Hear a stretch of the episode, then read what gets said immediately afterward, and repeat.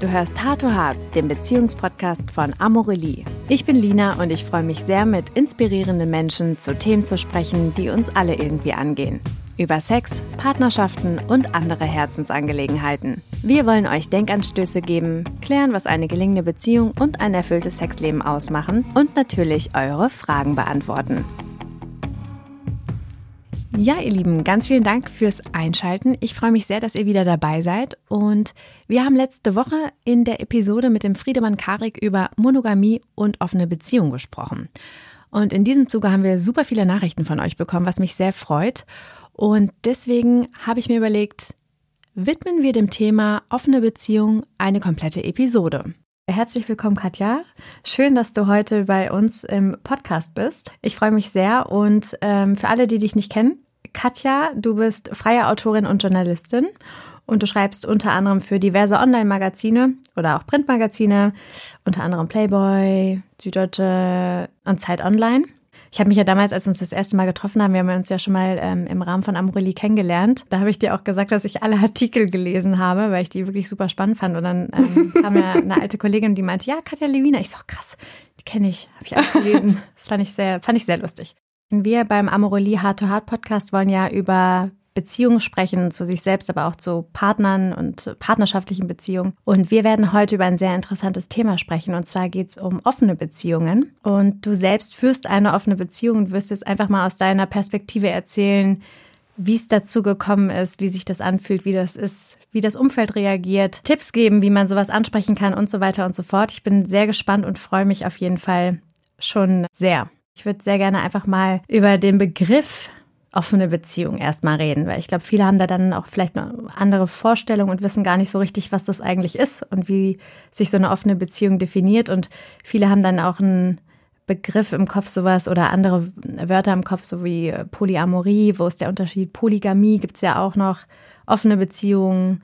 Also was ist der Unterschied? Also Polygamie ist ja eine Vielehe, das heißt, dass jemand, ähm, Mann oder Frau, wahrscheinlich eher der Mann, mehrere Ehen gleichzeitig haben darf. Deswegen, das ist jetzt eigentlich gar nicht so relevant in unserem Gespräch. Eher die Polyamorie. Erklär doch mal ganz kurz, was das ist. Ja, genau. Ähm, offene Beziehungen, Polyamorie scheinen unterschiedliche Dinge zu sein. Ich persönlich bin überhaupt kein großer Fan von Labels auf Beziehungen oder irgendwelchen Schubladen, Unterscheidungen, offene Beziehungen, Polyamorie. Ich glaube, das kann sehr fließend ineinander übergehen. Ähm, vielleicht nochmal so zur Begriffsklärung, eine offene Beziehung ist eher etwas ähm, oder eine Beziehungsform, in der man sich vielleicht mehr sexuelle Freiheiten erlaubt, ähm, die nicht unbedingt mit emotionalem Engagement einhergehen müssen. Bei der Polyamorie ist es dann anders. Da geht es zwar auch um Sex, aber eher darum, dass man ja mehrere Beziehungen miteinander haben kann oder zu unterschiedlichen Personen haben kann, die auch sehr ja unterschiedlich verquickt sein können. Ne? Also so Dreierbeziehungen, Viererbeziehungen oder zu eben ganz, ganz vielen unterschiedlichen Partnern. Mhm. Also das heißt, da kann es auch durchaus möglich sein, dass man ähm, mehrere Partner gleichermaßen liebt. Zum Beispiel, genau. Wobei auch das wiederum sehe ich ja sehr kritisch, weil ich glaube, dass wir jede Beziehung anders führen. Mhm. Also ähm, ich glaube, diese absolute Gleichwertigkeit von Beziehungen ist sehr, sehr schwierig herzustellen. Und das kann man auch vergleichen vielleicht mit, mit der Liebe zu seinen Kindern. Klar ist die irgendwie zu allen Kindern da und trotzdem hast du nochmal zu jedem Kind ein anderes Verhältnis und genauso verhält es sich auch mit Beziehungspartnern, glaube ich. Hm. Okay, also eine offene Beziehung, da ist es schon so, du hast, ich sag mal, du hast einen Partner, einfach, du bist in einer erstmal, ich wollte sagen, normalen Beziehung, aber das ist es ja eigentlich gar nicht, ne? Also so, was du gerade gesagt hast, aber du bist in einer Beziehung mit einem Partner und Ihr beide habt diese Beziehung geöffnet, vor allen Dingen in erster Linie, um andere Partner zu haben, mit denen ihr euch sexuell austauschen dürft, könnt.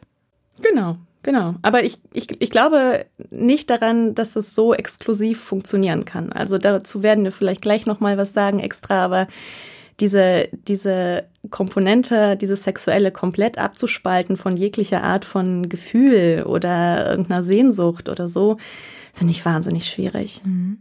Aber dann ähm, würde ich erstmal super gerne ein bisschen fragen, wie deine Beziehung gerade so ist. Erzähl doch mal, also ich weiß, du bist verheiratet, inzwischen seit acht Jahren. Und ihr führt seit fünf Jahren eine, Fern äh, eine Fernbeziehung. Ihr führt seit fünf Jahren eine offene Beziehung. Genau, jetzt im Moment sieht es so aus, dass mein Mann andere Frauen auch datet, ähm, so sehr casual würde ich sagen, während ich in einer zweiten ziemlich festen Beziehung bin, die auch nicht so wirklich offen ist. So. Mhm. Das ist ja spannend. Ja. Interessant, okay. Ja. Erzähl doch mal ein bisschen genauer. Also, wie ist das überhaupt damals gekommen? Also, ich finde das immer sehr spannend, wenn man das so hört. Und du hast auch Kinder, ähm, drei Kinder. Äh, eine super spannende, ein super spannendes Konstrukt irgendwie. Erzähl doch mal so ein bisschen, wie das überhaupt damals gekommen ist. Genau, also gekommen ist das alles überhaupt ganz anders oder es hat ganz anders angefangen, nämlich ähm, wir waren in einer wie du schon so schön sagtest, ganz normalen monogamen Beziehungen über etliche Jahre, die uns auch ganz gut vorkamen. Also wir fühlten uns eigentlich sehr wohl miteinander oder dachten wir zumindest, ähm, bis dann rauskam, dass mein äh, Mann eine Affäre hatte. Und das kam mit so einem ganz großen Knall und dann stand natürlich auch alles in Frage. Weniger wegen, wegen dieses sexuellen Aspektes, also er hat mit einer anderen geschlafen, als ähm, diese das war so ein Vertrauensbruch, ne? Also es kam dann irgendwie raus, dass es schon irgendwie über mehrere Monate geht und er hat eine sehr, sehr hohe Energie aufwenden müssen, sehr viele Lügen auch zusammen fabrizieren müssen, damit es funktioniert. Und es hat ihn selber überrascht, sozusagen, wie schizophren er vor sich hin leben konnte. Also wie sehr er irgendwie unser Familienleben genießen konnte und gleichzeitig das andere so sehr brauchte und das auch so voneinander spalten konnte, so dass es irgendwie nebeneinander existieren konnte, ohne ihn groß irgendwie zu belasten. Und in dem Moment, als es irgendwie rauskam, war das irgendwie wie so eine Riesenexplosion für uns für ähm, und und brachte uns auch auf so Gedanken wie okay was ist denn da eigentlich noch alles? Was sind denn da für Sehnsüchte? Was brauchen wir eigentlich wirklich vom Leben von unserer Beziehung? Wo schränken wir uns ein? Das waren Dinge die wir uns vorher nie gefragt haben. Das kam dann irgendwann auch so zu dem Punkt wo wir feststellen ey, das hätte genauso gut ich sein können, nur in dem Moment war ich diejenige, die mit dem Baby zu Hause war und ergo sehr viel weniger Möglichkeiten hatte. Also, dass da irgendwie eine Sehnsucht nach irgendwas anderem, nach mehr, und zwar in ganz vielen anderen Bereichen, also jetzt nicht nur in sexueller Hinsicht, da war, das merkten wir beide. Und ähm, das hat unser Leben ganz schön umgekrempelt, so dass wir beide nochmal geguckt haben, wie wollen wir uns eigentlich beruflich orientieren, was, wie wollen wir wie wollen wir unsere Wohnsituation gestalten? Wie wollen wir mit den Kindern umgehen? Und eben, wie wollen wir eigentlich sexuell weitermachen? Nicht nur für uns als Paar, sondern auch mit anderen Menschen. Ist das vielleicht etwas, das für uns wirklich in Frage kommt? Hm. Genau. Okay, das heißt, es hat, als du das rausgefunden hast oder als er sich geöffnet hat, viele, viele Denkanstöße und viele Fragen irgendwie ins ähm, Rollen geworfen. Äh, genau. Und wie habt ihr dann aber weitergemacht? Also wie habt ihr dieses Thema angesprochen? Weil das war ja wahrscheinlich erstmal so diese ganzen Fragen, die du jetzt gerade gestellt hast, super schwierig und Trennung stand wahrscheinlich auch im Raum. Ähm, jetzt hast du gerade angedeutet, du hattest, ihr hattet schon ein Kind damals? Wir hatten schon drei Kinder drei damals. Kinder, genau. Okay. Mhm. Das heißt, das ist vielleicht ja auch nochmal so ein Punkt, wo man jetzt nicht ja, sich äh, schnell sagt, hey, jetzt trennen wir uns mal, weil da sind ja dann eben auch noch andere Menschen im Spiel. Also wie habt ihr dann von da weitergemacht? Also Trennung stand, glaube ich, höchstens eine Minute im Raum oder so, weil wir uns schon sehr lieben einfach und wir wussten, okay, wir haben jetzt echt ein scheiße großes Problem, aber das kriegen wir irgendwie hin. Und ich glaube, daran hängt auch einfach sehr vieles. Wie, wie stehst du schon vorher zueinander, ne? In so einer Krise irgendwie hast du ein gutes Fundament und auf dem du aufbauen kannst oder ist dann einfach alles vorbei, weil es der letzte Tropfen ist, sozusagen. Mm das Gute war, dass er in dem Moment einfach auch zu seiner weiß ich, Freundin Affäre den Kontakt abgebrochen hat und gesagt hat, okay, wir machen es jetzt nicht mehr. Das heißt, wir hatten auch noch mal eine sehr sehr gute Zeit, in der wir auf uns fokussieren konnten und dann noch mal so eben diese ganzen Fragen stellen konnten, auftanken konnten beieinander und dann konnten wir rausgehen. Und dann ähm, passierte im Rahmen unserer Umstrukturierung unserer großen ähm, tatsächlich so etwas, dass ich mich ein bisschen verknallte in jemanden. Mhm. Und letzten Endes war dann ich diejenige, die das angestoßen hat, weil ich merkte so, oh Mann, dieser Typ, das ist echt der Wahnsinn. Ich würde das wahnsinnig gerne einmal ausprobieren mit dem. Und ähm, wir haben uns da sehr langsam rangetastet. Also von, okay, ich darf jetzt mal zu einem Date mit ihm gehen und dann haben wir einfach nur Händchen gehalten und das war übelst romantisch bis dann, okay, dann, dann knutsch halt mal mit dem. Und, äh, Hast du da auch mal gefragt? Ja, wir, ne, ich habe nicht gefragt, was ich machen soll, aber wir haben darüber einfach vorher gesprochen. Wir haben darüber gesprochen, okay, wo wäre denn deine Grenze? Mhm. Womit kannst du dich eigentlich noch wohlfühlen? Ähm, genau, bis, bis zu dem Punkt, wo er dann gesagt hat, okay, dann, dann schlaf halt mit dem, wenn es unbedingt sein muss. Das kann ich dir ja nun wirklich jetzt nicht verbieten. Also ich glaube, da, da hatte ich auch wie, oder da hatte er schon einen Vorsprung und ähm, konnte dann auch nicht Nein sagen, wirklich. Also es wäre irgendwie sehr merkwürdig gekommen, wenn er Nein gesagt hätte. Mhm. Aber wir haben uns wirklich sehr, sehr langsam vorgetastet und das war, glaube ich, unser großes Glück. Also dieses ins kalte Wasser springen ist dann gleich nochmal eine andere Nummer. Ja, das, ähm, das kann ich mir, kann ich mir gut vorstellen. Und ja, also wie, wie war das dann für dich, als du das erste Mal mit diesem Menschen, mit diesem neuen Partner, Mann an deiner Seite, für den du ja so ein bisschen auch, ich weiß nicht, vielleicht so verknallt warst, ne? Schon so ein paar Gefühle irgendwie aufgebaut hast. Wie war das dann? Also du hast ja, hast du mit ihm offen darüber gesprochen, dass du eigentlich in einer normalen, eigentlich, ich sage jetzt schon wieder normalen Beziehung bist, aber dich in einer Beziehung befindest? Und wie hat er darauf reagiert? Ähm, also es war jemand aus unserem Freundeskreis, ähm, insofern, insofern ähm, wusste er schon, was bei uns passiert war. Also der war relativ nah dran. Ist jetzt irgendwie kein bester Freund von uns gewesen, aber er hat das alles schon miterlebt. Ich glaube, es war für ihn, es war für ihn in Ordnung, aber er war eigentlich gerade auch sehr auf der Suche nach einer festen Partnerin. Und ähm, dementsprechend war das jetzt nicht so mega geil für ihn, das also quasi erstmal mit mir vorlieb nehmen zu müssen. Und letzten Endes ging das dann auch gar nicht so lange, weil ich glaube, ich versuche mich gerade zu erinnern, wie das war. Wir hatten auch einfach nicht so guten Sex. Also es war so mega aufgeladen von diesem krass erotischen Händchen halten, diesem schönen Küssen und so. Und als wir dann endlich Wochen später mhm. miteinander in der Kiste landeten, glaube ich, waren bei mir auch die Erwartungen schon so groß, dass das jetzt richtig toll werden muss. Und es war nur enttäuschend. und dann war das auch einfach irgendwie ganz schnell gegessen. Und das war trotzdem, glaube ich, auch so eine heilsame Erfahrung, dass ich da nicht so in diesem, boah, offene Beziehung ist total geil.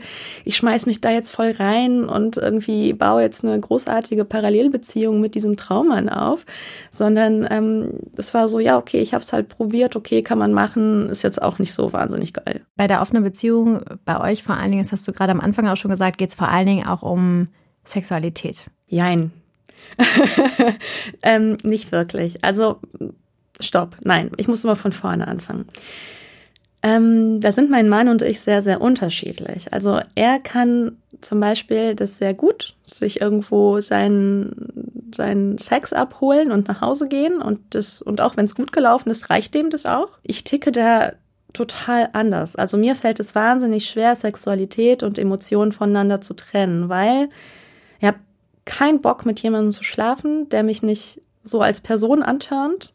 Wenn der Sex schlecht ist, brauche ich den nicht mehr wiedersehen. Wenn der Sex gut ist, dann ist er hoffentlich so gut, dass ich es immer wieder haben will. Und dann ist es total schwer, finde ich, da nicht mit dem Herzen reinzugehen. Weil das, wenn du so einen intimen Raum aufmachst zwischen zwei Menschen, dann, dann generiert sich da ja irgendwie fast automatisch was. Mhm. So.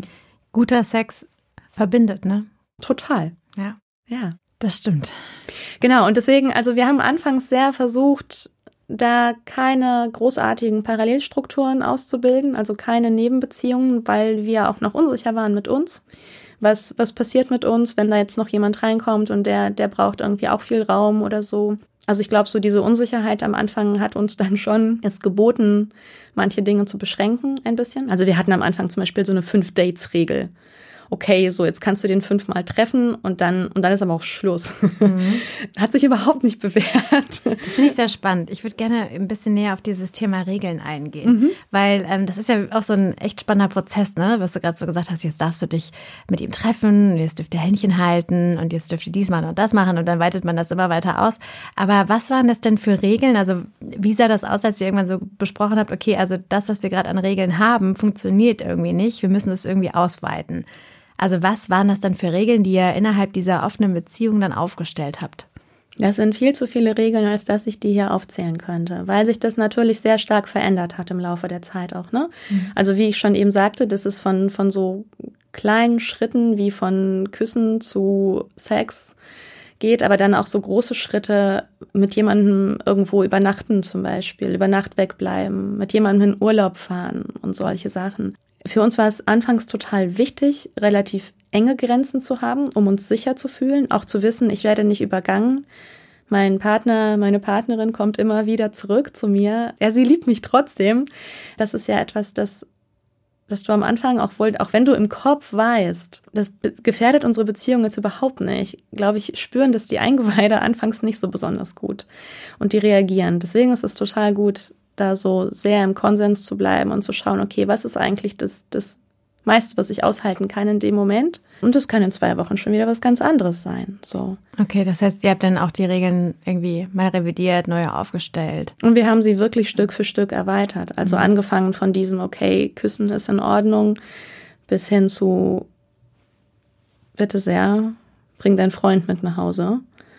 Ähm, Echt? Ja. Du hast den auch mitgebracht? Also ja. ihr habt beide eure offenen Partner, Na, also das, quasi mit nach Hause gebracht ähm, und Abend also, gegessen. Nee, also mein, mein, mein Mann ja nicht. Der, ich weiß gar nicht, was mit dem los ist, wenn ich jetzt so drüber nachdenke. Also der verliebt sich einfach nicht. Der verliebt sich nicht. Der bringt dementsprechend auch niemanden nach Hause.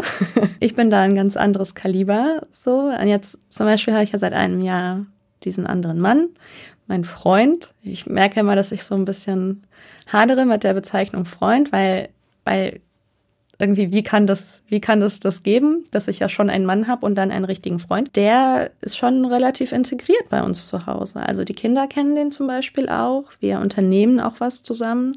Ich glaube, der Freund und der Mann werden garantiert nicht beste Freunde, aber sie kennen sich und irgendwie können noch mal ein bisschen Smalltalken miteinander.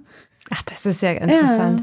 Ja, ja. Okay, aber wie Aber dahin, dahin war es ein sehr weiter Weg, das muss ich wirklich sagen. Ja. Also ja, klar. Das war also, nicht von Anfang an so. Ja, habt das jetzt, ihr lebt diese offene Beziehung seit fünf Jahren. Mhm. Ja, das ist, das ist auf jeden Fall eine lange Zeit. Mhm. Ja. Also fühlt sich auf jeden Fall gerade so an, wenn du darüber sprichst. Aber wie, ich würde da gerne nochmal drauf zurückkommen, wie ist das denn, wenn dann wirklich die, dein Freund und dein Mann dann da sind oder auch mit den Kindern? Also angenommen, ihr macht irgendwie einen Spaziergang, ihr seid draußen und dann kommen irgendwelche Bekannte und sagen, hey, ist ja nett, die ganze Familie, wer ist das denn hier? Und dann stellst du diese vor und sagst, hey, das ist mein Freund, das ist mein Mann. Wie kann ich mir das vorstellen? Also ich würde sehr gerne auf diesen Punkt, wie hat das Umfeld reagiert, hinaus? Ähm, ja, also ganz, ganz so krass, dass wir jetzt irgendwie wirklich zu dritt mit den Kindern Familienausflüge machen, so ist es nicht. Also es ist eher so, dass mein Freund und ich und die Kinder, also so weit fortgeschritten ist jetzt die gegenseitige Liebe noch nicht zwischen den beiden, dass es irgendwie so funktionieren würde. Aber was es eben gibt, ist zum Beispiel, dass irgendwelche Kindergartenmütter mich zufällig im Park an der Hand eines anderen antreffen oder so das ist schon sehr speziell. Also dann erkläre ich natürlich auch nichts. Irgendwie dann gibt's ein Hallo und dann fragen die manchmal am nächsten Tag, huch, war das nicht der und der? Warum eigentlich? Also das ist so die eine Schiene. Inzwischen hat sich das auch rumgesprochen, würde ich mal sagen. Und es gibt nicht mehr viel zu erklären. Am Anfang war das natürlich alles noch eine ganz, ganz andere Nummer. Und ähm, die war sehr emotional für mich, weil am Anfang, als wir damit anfingen, vor fünf Jahren, war das auch so wie, da ging so eine ganz große neue Welt auf. Es war so wie, krass, das alles ist möglich. Wir können, wir können ja wirklich zusammenbleiben und trotzdem Sex mit anderen haben. Was ist das für ein heißer Scheiß? Und so ging ich irgendwie auch raus. Ne? Ich war dann so zu allen meinen Freundinnen, oh, guck mal, wir machen das jetzt. Und überall, so im Bekanntenkreis, habe ich das so rausposaunt vor lauter Euphorie irgendwie. Und die Reaktionen, die dann aber kamen, waren weitestgehend so ein bisschen niederschmetternd. Okay. Also das, das Erste, was, was als Reaktion, glaube ich, flächendeckend kam, war dieses, also ich könnte das ja nicht so ohne, ohne irgendwie zu gucken, okay, was ist das eigentlich? Was passiert da gerade mit diesen Menschen? Sofort auf sich münzen und ähm, feststellen, nee, nee, geht gar nicht. Also direkt wertend. Ja, wertend schon. Auch, ne? Also ich empfinde das als, wobei das gar nicht wertend gemeint war, ne? sondern eher so, die haben direkt so bei sich geguckt, sofort evaluiert, ah nee, könnte ich nicht machen. Spannenderweise auch, wo ich im Nachhinein immer wieder irgendwelche Stories gehört habe von, von, also gerade in diesen Beziehungen, dass da irgendwie fremd gegangen wurde wie Sau. Aber so dieses, dieses, glaube ich, das so offen zuzulassen, fällt den Menschen sehr, sehr schwer. Was ich hingegen zum Beispiel aber doch als sehr, sehr wertend empfunden habe, war dieses, ja, dann ist eure Beziehung ja jetzt irgendwie auch schon so gut wie vorbei oder so so oder dieses Jahr, dann läuft es ja wohl zwischen euch beiden nicht so gut, dass ihr euch da irgendwie im Außen umgucken müsst. Es war sehr spannend, dass die Leute da sofort irgendwie so eine Meinung zu hatten. Das hat mich ganz schön gedämpft, muss ich sagen, in meiner Euphorie. Und ähm, ich habe ja in der Zeit auch angefangen, darüber zu schreiben. Wobei ich auch noch sagen muss, das war jetzt, jetzt schon ein paar Jahre her. Damals, glaube ich, war das noch nicht so breit angekommen in der Gesellschaft. Also da gab es noch nicht so viel Diskussion darüber in den Medien. Also ich würde sagen, meine Artikel waren irgendwie fast so die ersten, die irgendwie damit anfingen. Da gab es noch Friedemann Karich, der hat in der Zeit Wie wir lieben rausgebracht. Mhm hat vielleicht der oder die ein oder andere gelesen. Mhm. Ähm, genau, also es war so zeitgleich ungefähr, da kamen wir beide damit raus und da passierte im Netz wahnsinnig vieles. Also da haben die Menschen sehr, sehr ungestüm reagiert und das hat mich auch wirklich, wirklich fertig gemacht, weil da ja wahnsinnig viel Hate so rübergeschwappt ist, mit dem ich überhaupt noch nicht umgehen konnte mhm. zu dem Zeitpunkt. So, das ist inzwischen sehr viel besser geworden. Also Hate gibt's immer noch viel für sexuelle Themen oder eben Themen, die so gewisse Tabus brechen, aber es ist schon sehr, sehr viel weniger geworden, zum Glück. Mhm. Wir führen ja bei Amorelie auch immer so einen Sexreport durch, also eine Umfrage, die wir machen wir einmal im Jahr. Und da fragen wir dann auch immer ab, wie ist denn das Beziehungs-, also wie ist denn Beziehungsstatus gerade? Und das ist ganz spannend, weil sich jetzt in den letzten drei Jahren nicht wirklich viel geändert hat. Also die meisten, nämlich drei Viertel, sind in einer ähm, Beziehung, in einer monogamen Beziehung und fünf Prozent geben an, dass sie in einer offenen Beziehung sind. Also da hat sich jetzt nicht wirklich viel geändert. Da gibt es auch noch einen anderen Teil, der jetzt ne, gerade jetzt da nicht reinspielt, weil insgesamt fehlt das dann ja noch. Genau, und diese fünf Prozent, das ist halt relativ wenig, finde ich auch. Also das zeigt uns auch irgendwie, dass das so ein Thema ist, was auf jeden Fall noch ausbaufähig ist und was noch nicht so angekommen ist. Und ich weiß jetzt nicht genau, ob das jetzt, was du gerade schon gesagt hast, ein medialer Trend ist, dass das jetzt gerade so in den letzten Jahren vor allen Dingen vermehrt auf der Agenda ist. Sicherlich hast du da auch zu beigetragen mit deinen ähm, Texten. Aber ich würde sehr gerne noch einmal auf dieses, auf die Reaktion zurückkommen, wie dein unmittelbares Umfeld reagiert hat. Also wie war das zum Beispiel, als ihr das irgendwie den Schwiegereltern erzählt habt? Oder ähm, ihr habt euch da wahrscheinlich ja auch irgendwie so genähert. Du guckst jetzt gerade schon so und denkst so, oh Gott, äh, fang doch damit mal an. Ja, also Thema Schwiegereltern. Oder ich fange mal, ich fange mal von einer anderen Ecke an. Ich habe ja angefangen darüber zu schreiben unter einem Pseudonym. Also Katja Levina ist gar nicht mein richtiger Name. Das hatte den Hintergrund, dass ich eben genau das vermeiden wollte, dass wenn irgendwie mein Vater zum Beispiel nach mir im Internet sucht oder eben besagte Schwiegereltern oder irgendein mega seriöser Arbeitgeber aus der Zukunft, dass der nicht unbedingt mit meinem Namen meine sexuellen Eskapaden in Verbindung bringt das mit dem Pseudonym hat sich dann in dem Augenblick zerschlagen, als dann immer ein Foto von mir unter meinen Texten aufgetaucht ist und so das weitere Umfeld auch sukzessive rausfand, wer Katja Lewina ist, denn die zum Beispiel, weiß ich nicht wo, bei Zeit Online oder wo auch immer einen Artikel von mir gefunden haben und dann sagten, ey, ich habe da letztens was gelesen, die Frau, die das geschrieben hat, die sieht aus wie du, aber du bist es ja gar nicht, weil die heißt so und so. Also so ging das los ähm, und das hat mich natürlich davor bewahrt, jetzt irgendwie vor meinen oder ähm, den Eltern meines Mannes explizit werden zu lassen. Ich vermute mal stark, dass sie es trotzdem inzwischen rausgefunden haben. Ach, du hast, ihr habt denn das nie richtig ähm, erzählt? Ja, da gibt's Abstufungen. Also die, die von meinem Mann, die Eltern sind krass konservativ. Die sind so konservativ, dass, dass mein Mann vermutet, dass man mit denen über so etwas nicht reden kann. Mhm. Ich glaube auch, dass er sie so ein bisschen davor bewahren will, ähm, zu sehen, was für einem Lotterleben er nachgeht. Also sein Standing als Sohn ist vielleicht, nein, also ich das, das ist irgendwie nichts Dramatisches, aber ich glaube, es ist ihm unangenehm, gerade vor Ihnen. Er ist eigentlich ein sehr, sehr offener Mensch, aber er weiß auch, okay, das, ähm, das würden Sie einfach nicht verstehen. Die sind mhm. eine andere Generation, damit würden die nicht klarkommen. Bei meinen Eltern ist es so, dass ähm, mein Vater inzwischen mein Pseudonym auch kennt und er redet mit mir zwar nicht über diese Themen, aber ich bette mit dir, dass er sehr genau weiß, worüber ich schreibe, weil er Google hat und eigentlich sehr interessiert an meinem Leben ist. Ähm, Was gut ist. Genau. Und meine, und meine Mutter ist sozusagen das andere Ende der Fahnenstange, mit der habe ich ein sehr, sehr offenes Verhältnis und die weiß von Anfang an Bescheid. Die hat das alles mit diesem, äh, mit der Affäre damals und unserem Prozess auch sehr, sehr nah miterlebt äh, war immer ganz schrecklich in Sorge um uns, ob das denn auch wirklich gut gehen kann und weiß aber inzwischen, dass das wirklich gut funktioniert. Sie kennt meinen Freund zum Beispiel. Wir waren letztens zusammen auf einer Ausstellung. Sehr gut. Und das hat gut funktioniert. Da hast du dir einen wirklich guten Freund ausgesucht, Katja. Wunderbar.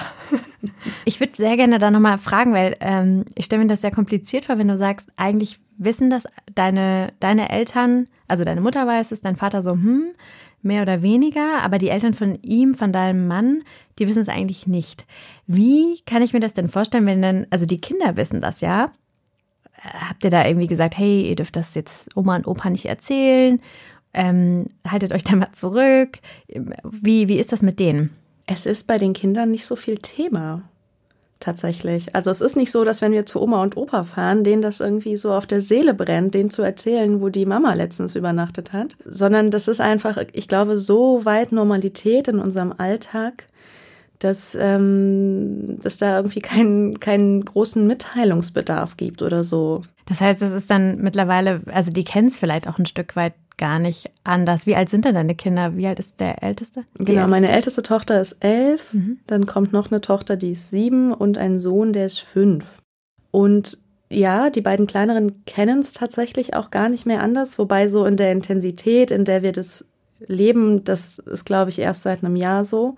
Vorher bekamen die das nur sehr am Rande mit. Ähm, so, aber gerade so meine älteste Tochter, die ist diejenige, die dazu schon viele Fragen hat oder besonders am Anfang, als es so richtig rauskam, als es, da gab es so ein, so ein kleines internes Outing, die hat es schon ein bisschen verunsichert. Die hat dann auch viele Nachfragen gestellt. Was, was hat sie zum Beispiel für Fragen gestellt? Zum Beispiel hat sie auch gefragt, ob wir uns jetzt trennen. Also das mhm. war damals noch ein anderer Mann, mit dem das irgendwie viel weniger seriös war als jetzt in dieser Konstellation, der einfach nur so ein Schwarm. Und ähm, ja, sie, sie war da sehr unsicher. Ich glaube auch deswegen, weil sie von vielen anderen Paaren aus dem Kindergarten zum Beispiel, ähm, aus unserem Umfeld, das kannte, dass sobald ein neuer Partner dazukommt, geht die alte Beziehung kaputt. Mhm. Okay, ja. Mama verliebt sich und dann kann Papa gehen. So.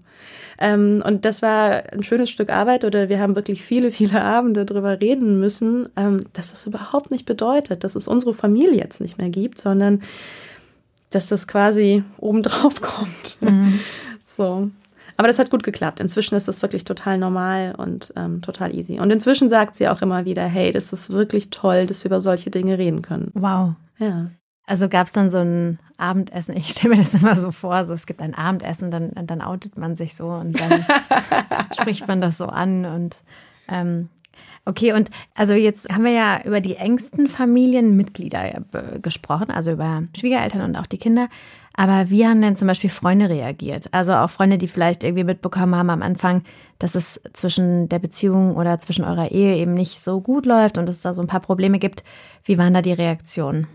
Na, die Reaktionen waren eben diese boah, wollt ihr das jetzt wirklich machen? Irgendwie, das klingt total kaputt. Das waren so ungefähr 90 Prozent der Reaktionen, die wir bekommen haben, also krasse Skepsis. Aber gab es auch Aber, welche, die das total toll fanden oder die euch irgendwie bestärkt haben daran? Ähm, ja, also es gab ein, ein Role Model sozusagen. Also ich habe eine Freundin, die schon immer oder sehr, sehr lange in so offenen Beziehungskonstellationen lebt. Ich glaube, deswegen war das auch für uns so wie naheliegend, uns mit diesem Thema eben zu beschäftigen, einfach weil es schon jemanden gab, der das so gemacht hat.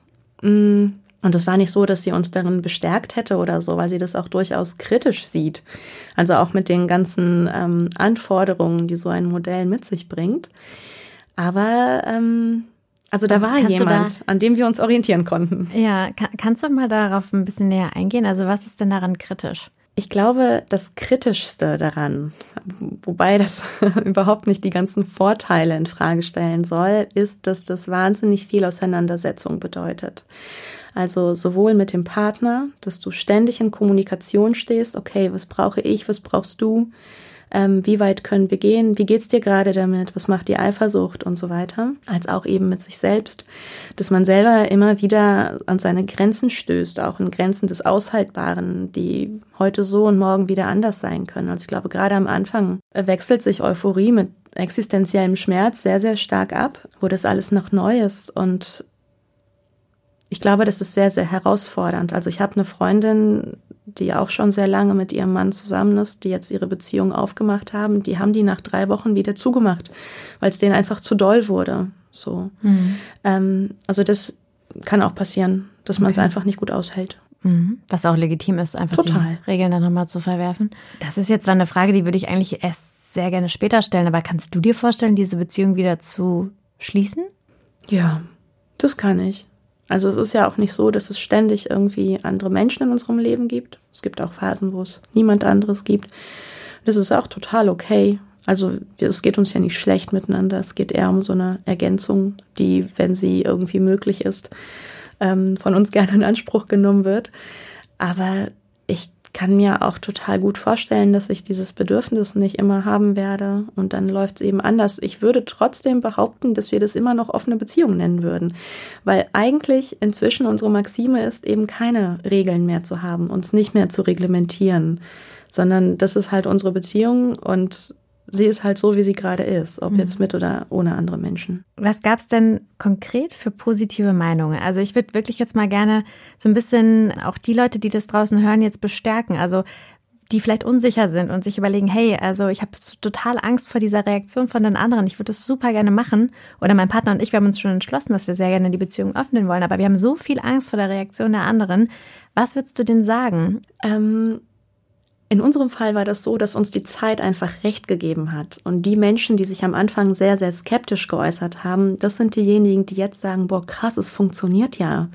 Ihr macht es ja tatsächlich immer noch und ihr seht glücklich aus dabei. So, ich glaube, das ist wirklich etwas, das du nur durch Beispiel dann demonstrieren kannst, dass es wirklich funktioniert. Weil im ersten Augenblick ist es für die meisten Menschen, und es ist völlig verständlich, einfach ganz schwer zu glauben, dass so etwas gut gehen kann. Und ihr habt das Gegenteil bewiesen. Yeah. Yeah. Sehr gut. Wir haben vorhin schon ein bisschen über die Regeln gesprochen und diese Maxime, irgendwann gar keine mehr zu haben oder haben zu müssen, ist, glaube ich, super äh, crazy. Also, also stelle ich mir sehr, sehr ähm, nicht anstrengend vor, aber ich, ähm, ich glaube, dass es wirklich sehr viel Vertrauen und auch ja, ganz viele Dinge bedarf irgendwie. Aber was sind denn jetzt, ohne jetzt zu sehr ins Detail zu gehen und ohne diese ganze Palette an Regeln auszurollen, was sind denn so, so ein paar Regeln, die für euch essentiell waren, damit das Ganze überhaupt so funktionieren konnte? Also welche Regeln habt ihr ganz am Anfang so aufgestellt? ohne jetzt zu sehr ins Detail zu gehen, weil die waren teilweise wirklich minutiös und ausgeklügelt. Wie weit darf es jetzt in diesem Augenblick gehen? Das Einzige, was uns wirklich durch diese ganze Zeit begleitet hat, ist unsere oberste Maxime, das ist Ehrlichkeit. Ehrlichkeit in dem, worauf du Lust hast, was du vorhast zu tun, was du getan hast, aber auch wie es dir geht in dem Moment. Weil ich glaube, das ist eine ganz, ganz große Gefahr. Ähm, es ist ja ganz oft so, dass ein Partner, eine Partnerin eher so vorprescht und das will. Das ist auch ganz natürlich. Du hast nie die gleiche Energie irgendwo. Ja, es gibt immer einen, der so ein bisschen mehr zieht und der andere geht vielleicht irgendwie mit. Ich glaube, das ist ganz leicht dann in so einen in so ein Ja, ja, okay, okay Modus zu verfallen und dann gar nicht mehr zu artikulieren, wie scheiße es dir jetzt eigentlich geht damit. Oder was weiß ich, dass du eigentlich viel mehr willst, als jetzt gerade erlaubt ist und so weiter.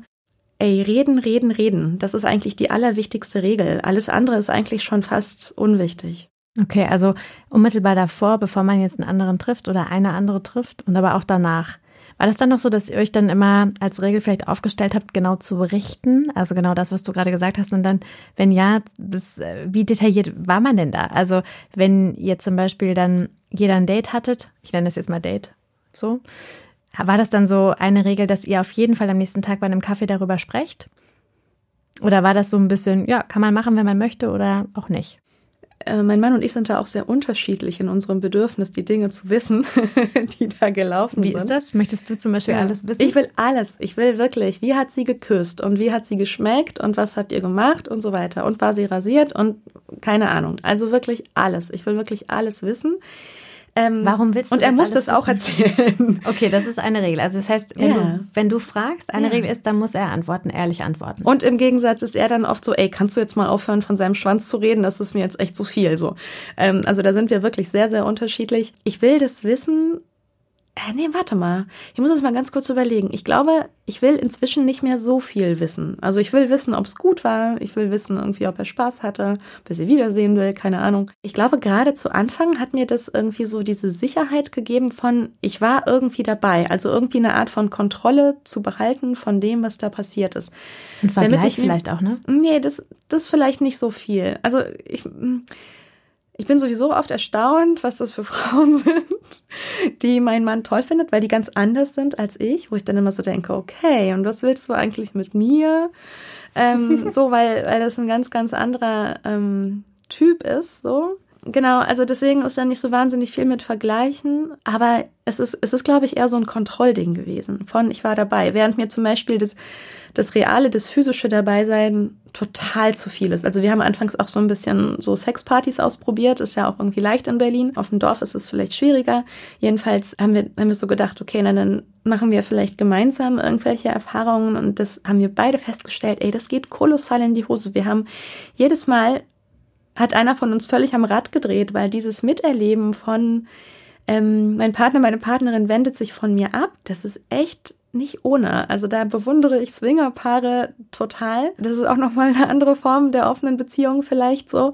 Ähm, das haben wir nicht gut aushalten können. Mhm. So. Ähm, aber das Hören, das finde ich gut. okay. Also geht es um Kontrolle. Vielleicht. Vielleicht aber auch ein bisschen Vergleich, oder?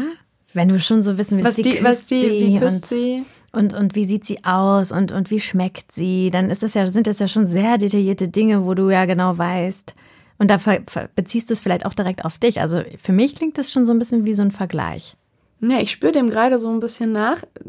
Ich glaube nicht. Also ich glaube, das ist eher so wie. Horch mal rein. So wie, ja, ich horch mal rein. Ich war ja auch ganz lange bei der Analyse. Da sagt dann der, der Therapeut dann auch irgendwie so eine Theorie zu dem, was du jetzt, so wie du jetzt gerade, hm, das klingt aber nach Vergleich. Und dann mhm. überlegst du so, hm, nee, stimmt nicht. Äh, ich glaube, das ist eher so ein, so ein dabei sein wollen, irgendwie teilhaben wollen. So, ja, mhm. so fühlt sich's an. Was passiert, wenn du diesen neuen Menschen hast, diesen neuen Partner und du verliebst dich. Ist dir das schon mal passiert? Also du hast gesagt, du bist jetzt ja länger mit einem Mann, mit deinem Freund, du nennst ihn ja wirklich Freund in einer Beziehung auch zusätzlich. Ist dir das vorher schon mal passiert, dass du dann immer so ein Verliebtheitsgefühl hattest mit neuen Partnern und war das bei deinem Mann auch so? Hat er sich auch verliebt? Ich verlieb mich ja eh immer wahnsinnig schnell. Oder vielleicht bin ich eher so verknallt. Er nicht. Er findet mal eine ganz gut, aber dann vergeht es auch ziemlich schnell wieder. Also ich kann mich da ja schon ganz schön reinsteigern. Und jetzt muss ich ein bisschen lachen, weil mich das auch also manchmal richtig krass weghaut und dann auch mein Mann wirklich irgendwo die allerletzte Geige spielt, so ein bisschen. Also das waren auch sehr, sehr schwierige Momente für uns. Inzwischen hat sich das sehr gut eingependelt, da haben wir das gut im Griff, aber als ich mich das erste Mal so richtig, richtig doll verliebt habe, und das war nicht der erste Mann, mit dem ich geschlafen habe, danach kam noch mal eine Stufe drüber, da war ich richtig weg vom Fenster, ne? Also da Hast war ich in so einem Hormonrausch. Ja. Ja. Hast du das deinem Mann direkt erzählt? Ja, na, der hat das ja auch gesehen du siehst ja irgendwie, wenn da einer mit einem Grinsen durch die Gegend rennt, irgendwie über Tage und dann immer aufs Handy glotzt und man schreibt der zurück. Und also ich meine, das ist ja auch so, wie, wie irgendwie es anderen Leuten auch so geht, ne? Ähm, wenn du verliebt bist, bist du verliebt. Er hätte auch denken können, dass es vielleicht an ihm liegt. nee, ich glaube, da ähm, äh, weiß er schon, dass er schon irgendwie einen Ticken zu lange in meinem Leben ist, als dass ich nochmal so ausflippe wegen ihm. Obwohl ich auch sagen muss, also auch da gibt's natürlich irgendwie so Hochs und Tiefs, ne? Also da, beziehungsweise also keine krassen Tiefs in dem Sinne, aber Momente, wo ich mich auch nochmal irgendwie doll in meinen Mann verliebe und irgendwie merke, was das für ein toller Mensch ist. So idealerweise sind es nicht die Momente, in denen ich gerade irgendwie einem anderen Typ hinterher renne. Mhm. so.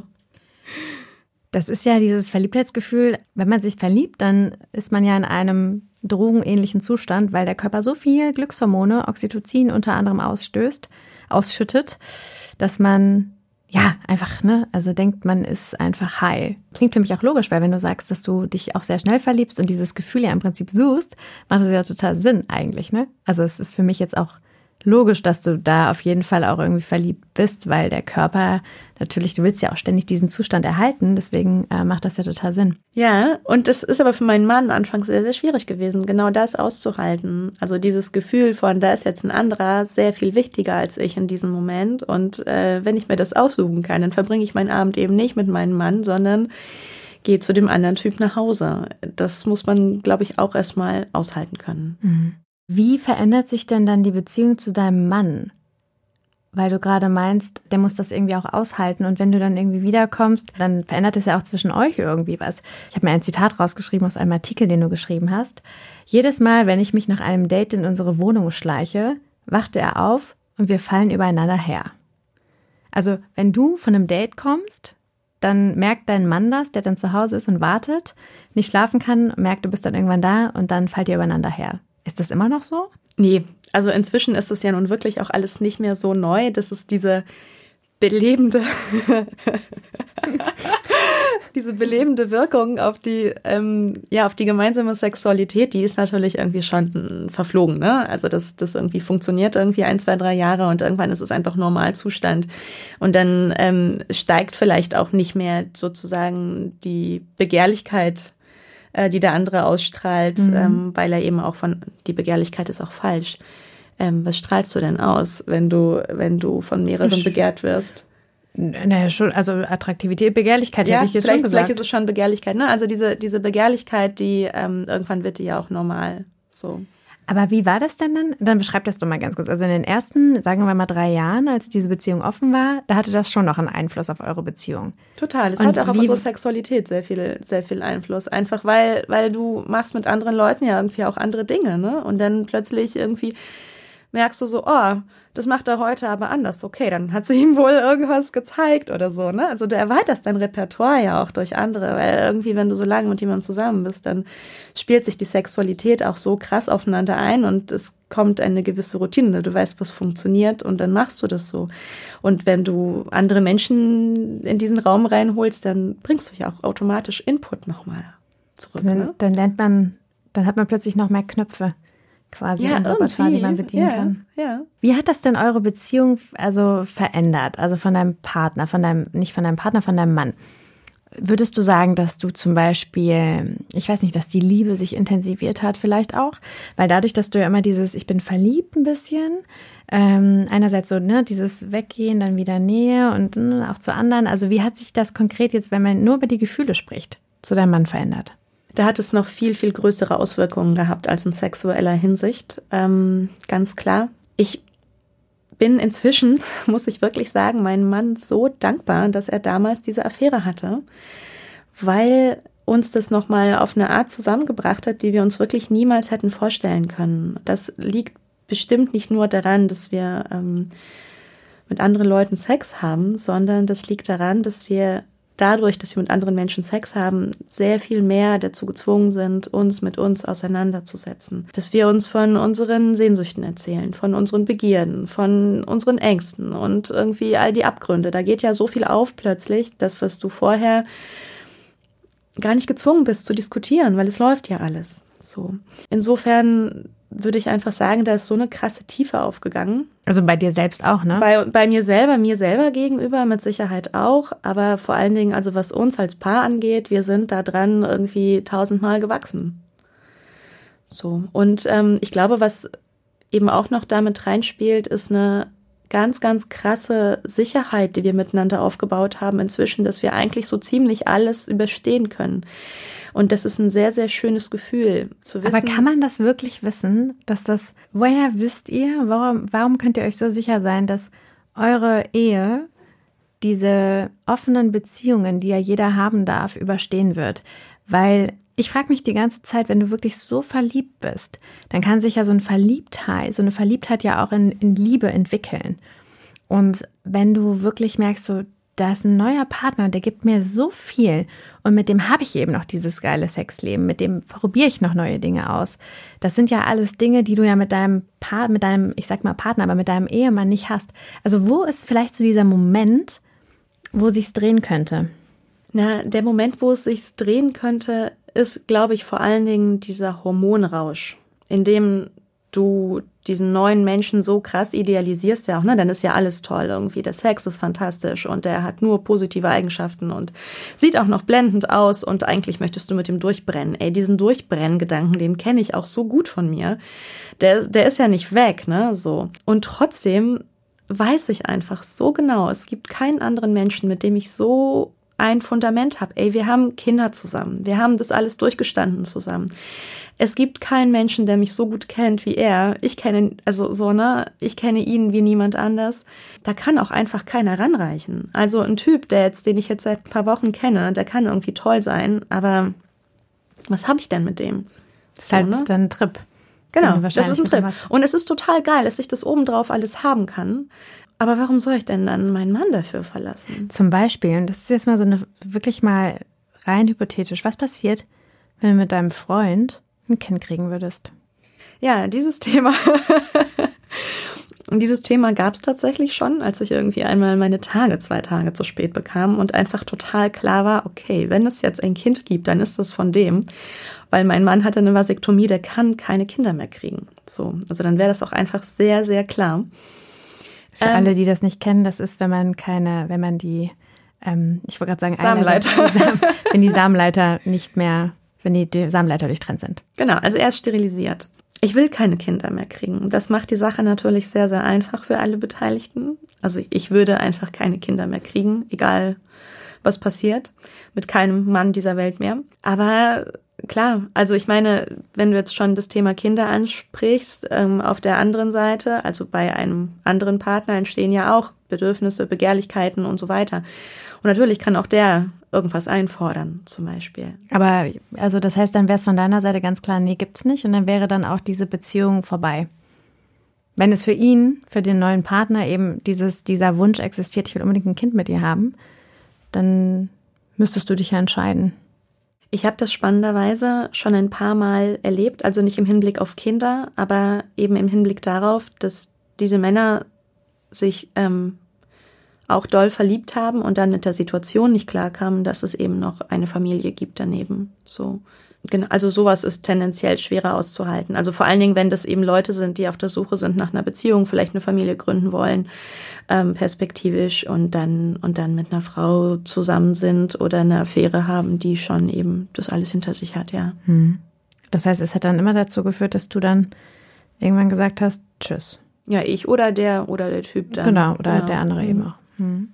Dann würde ich sehr gerne auch nochmal wissen, wie lernst du denn diese Menschen überhaupt kennen? Also du hast vorhin schon gesagt, das sind meistens Freunde von Freunden oder die sind irgendwie schon da und haben das mitbekommen. Bist du auch bei Tinder? Nee. Nee, Tinder könnte ich, glaube ich, nicht. Das würde mich total irre machen. ich habe ich hab mal für, für meinen Mann irgendwie einen Abend getindert und das. also bist du auch eine gute Wingfrau. Ähm, Vielleicht? Ähm, also wobei, nee, Wingfrau ist ja eigentlich noch was anderes. Ja, ist noch was anderes, genau. Ähm, nee, also ich, ähm, ich, ich glaube, ich habe das auch vor ein paar Jahren mal installiert gehabt, aber ich musste damit schnell aufhören.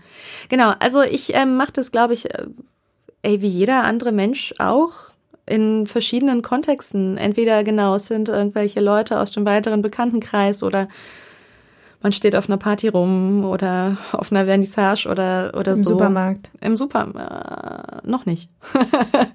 es sind, glaube ich, meistens eher so Partysituationen oder Weggeh-Situationen in der Bar. Ach Gott, so wie wir es halt alle machen, oder? Ja. Also ich suche jetzt nicht auf irgendwie www.polyamorie.de oder so nach irgendwelchen Meinungsgesinnten. Ähm, was vielleicht auch schön wäre, weil ich glaube, das ist eben das Problem, äh, in dem ich mich sehr häufig wiederfinde, dass die, die Männer, auf die ich treffe, dann eher eine Freundin wollen. Eine richtige, eine richtige Freundin mhm. und, und nicht so eine. Nicht, schon, eine nicht so eine wie mich. und wie erzählst du denen das dann? Also ist es dann oftmals so, dass du das direkt von Anfang an echt klarstellst, was du, was du bist? In welcher Beziehung du bist? Genau, also ich versuche das, glaube ich, relativ unauffällig in, in irgendwelche ähm, Gespräche einzubinden, ohne jetzt zu sagen, und übrigens, ich muss dir was sagen, ganz bedeutungsschwanger, sondern ich lasse dann einfach irgendwie mal fallen, ach und meine Kinder und dann im nächsten Satz und mein Mann und ähm, meistens ähm, geht es über die Kinder. Also wenn ich sage, und meine Kinder, bla bla blub, und dann fragt der ja, ach, und wer ist dann gerade jetzt bei deinen Kindern, weil der im Moment davon ausgeht, ich bin irgendwie alleinerziehend oder so, weil eine Frau. Gute Gegenfrage. eine, eine Frau, die, die irgendwie von ihren Kindern erzählt und mit einem Typ ganz offensichtlich flirtet, muss ja wohl alleinerziehend sein. Und dann sage ich, ja, die sind jetzt bei meinem Mann und dann ist irgendwie alles klar. Okay, noch ein Drink? ja, das muss ich vielleicht auch noch dazu sagen. Was sehr, sehr witzig ist, ist, dass Männer das ganz krass als ähm, Einladung begreifen und das auch immer mega scharf finden, äh, mit einer Frau, die in einer Beziehung ist, was zu haben bis sie sich dann verlieben und dann wird's ganz schlimm. Aber so dieses, dieser erste Moment ist halt so, ja geil, es ist einfach irgendwie äh, ohne jegliche Verpflichtungen. Ich muss jetzt keine Angst haben, dass die eine Beziehung mit mir haben will. Wir können jetzt völlig casual hier alles machen die wollen alle sofort und immer alles. Während mein Mann die Erfahrung macht, dass im Flirt alles super, alles schick. Aber sobald er sagt, ja, und übrigens meine Frau zu Hause, ziehen die wirklich in 90 Prozent die Reißleine, weil die genau das nicht wollen. Mhm, das ist ja auch spannend. Mhm. Aber du hast ja gerade gesagt, die Männer verlieben sich dann auch in dich. Naja, wenn sie diesen sensationellen Sex mit mir hatten, weißt du, was sollen sie dann ja, mit okay. sich machen? Ja, okay. ähm, nein, aber ich glaube, das geht dann, das geht dann letzten Endes auch über, über diese, über die Kontinuität, ne? Mhm. So, dass wenn du, wenn du eine schöne Zeit zusammen hast, dann verliebst du dich halt dann trotzdem. Wenn du Liebeskummer hattest, also vielleicht so ein bisschen ähm, an die Anfänge der offenen Beziehung denkst, wie bist du damit umgegangen? Also konntest du da direkt so offen auch mit deinem Partner darüber sprechen? Und wusstest du das auch direkt irgendwie einzuordnen oder wie war das dann? Ja, wir haben von Anfang an sehr, sehr offen darüber gesprochen, weil das unsere Maxime war. Sowieso. Also wie geht's dir eigentlich gerade in der Beziehung? Was beschäftigt dich? Das haben wir uns andauernd gefragt gegenseitig.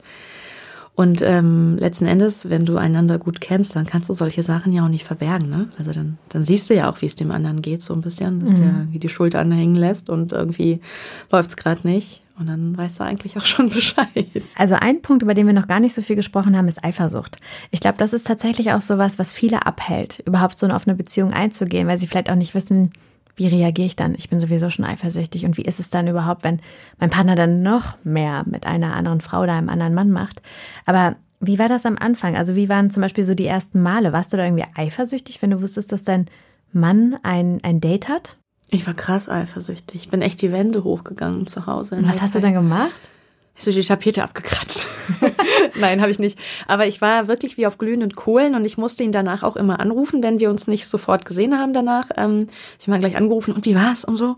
Ähm, ich, ich glaube, vielleicht war ich auch mehr aufgeregt als eifersüchtig, aber es, es war so eine, es hat sich irgendwie so verquickt in mir. Mhm. Ähm, Warst du denn, also für ihn aufgeregt und hast dich irgendwie auch gefreut oder wie war das? Ja, also beides, ne? Sowohl für ihn aufgeregt, ähm, weil bei ihm jetzt irgendwas Tolles passiert als auch für uns aufgeregt, weil am Anfang weißt du ja auch nicht so genau, wohin führt denn das jetzt? Ne? Da bist du noch, da hast du so viele Fragezeichen. Also diese Sicherheit von, ähm, ja, da passiert schon nichts Schlimmes, die kriegst du ja erst irgendwann. Am Anfang spürst du das vielleicht noch nicht so sehr. Oder kannst du das vom Kopf her erklären, ey, das ist überhaupt nichts Schlimmes, die gehen einen Kaffee trinken, er wird davon dich nicht weniger lieben und und trotzdem, glaube ich, so im un unten da in den Eingeweiden so ein bisschen, da ist dann, ist dann die Angst trotzdem vorhanden, okay. Und dann war sie, da kommt, glaube ich, dieser Vergleichsaspekt, ne? Also ist der andere Partner, die andere Partnerin, kann der die besser sein als ich? Könnte mhm. das passieren?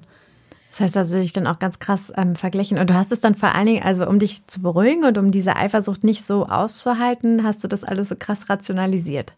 Ähm, nee, ich habe das ganz krass ausgedrückt vor allen Dingen. Ähm, ich habe versucht, da eigentlich eher reinzugehen und dem Gefühl einen Raum zu geben, statt es zu unterdrücken. Ich glaube, dass es auch total wichtig ist, das in dem Moment mitzuteilen und zu sagen, boah, ich habe gerade ein tierisches Problem. Ähm, und das ist am Anfang tatsächlich auch einmal passiert, dass ich bei einer Frau ganz besonders eifersüchtig war.